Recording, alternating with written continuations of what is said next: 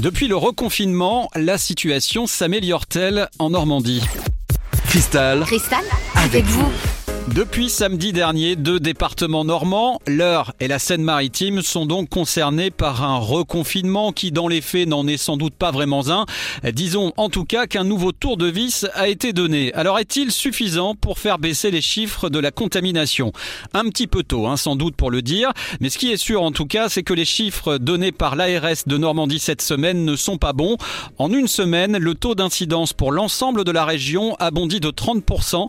Il s'établit à 2 209 pour 100 000 habitants. C'est un taux élevé et qui cache en plus d'importantes disparités. C'est toujours l'agglo de Rouen qui dans la région reste la plus touchée.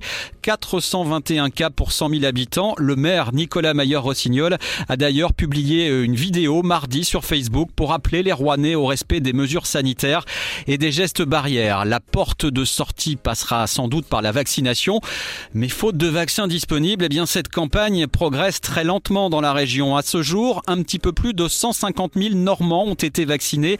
La région, rappelons-le, compte plus de 3 300 000 habitants. En clair, moins de 5% de la population normande est aujourd'hui vaccinée.